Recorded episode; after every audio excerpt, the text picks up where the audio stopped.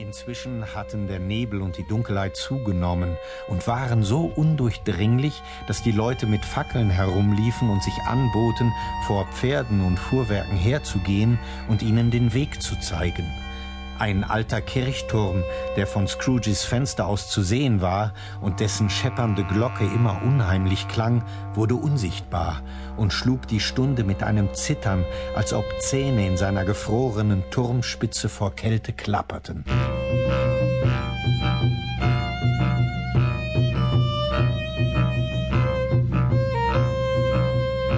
Hauptstraße hatten einige Arbeiter ein großes Feuer in einem Kohlebecken angezündet, um welches sich eine Anzahl zerlumpter Männer und Jungen versammelt hatte, die sich die Hände wärmten und begeistert in die lodernden Flammen blinzelten.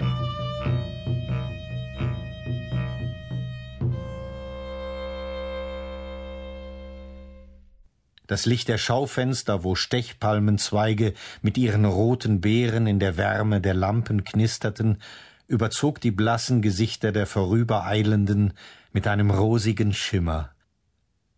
Die Geflügelhändler und Feinkostläden boten einen Überfluss, dass es eine reine Freude war, sie zu betrachten, und fast unmöglich, bei dieser Pracht daran zu denken, dass die Händler damit auch an ihren Profit dachten.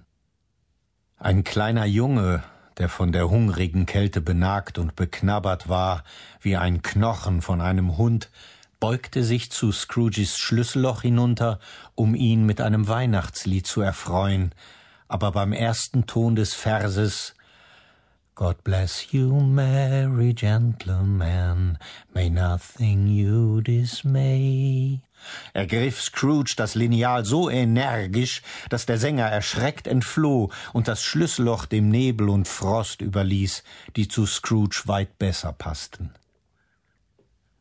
Endlich war es Zeit, das Kontor zu schließen. Widerwillig stieg Scrooge von seinem Stuhl und gab damit auch dem in seiner Kammer wartenden Buchhalter das Zeichen zum Aufbruch. Der blies sofort seine Kerze aus und setzte seinen Hut auf. Ich nehme an, Sie wollen morgen einen freien Tag, sagte Scrooge.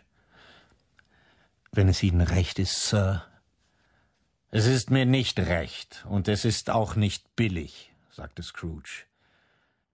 Ich bin sicher, wenn ich Ihnen eine halbe Krone vom Lohn abziehen würde.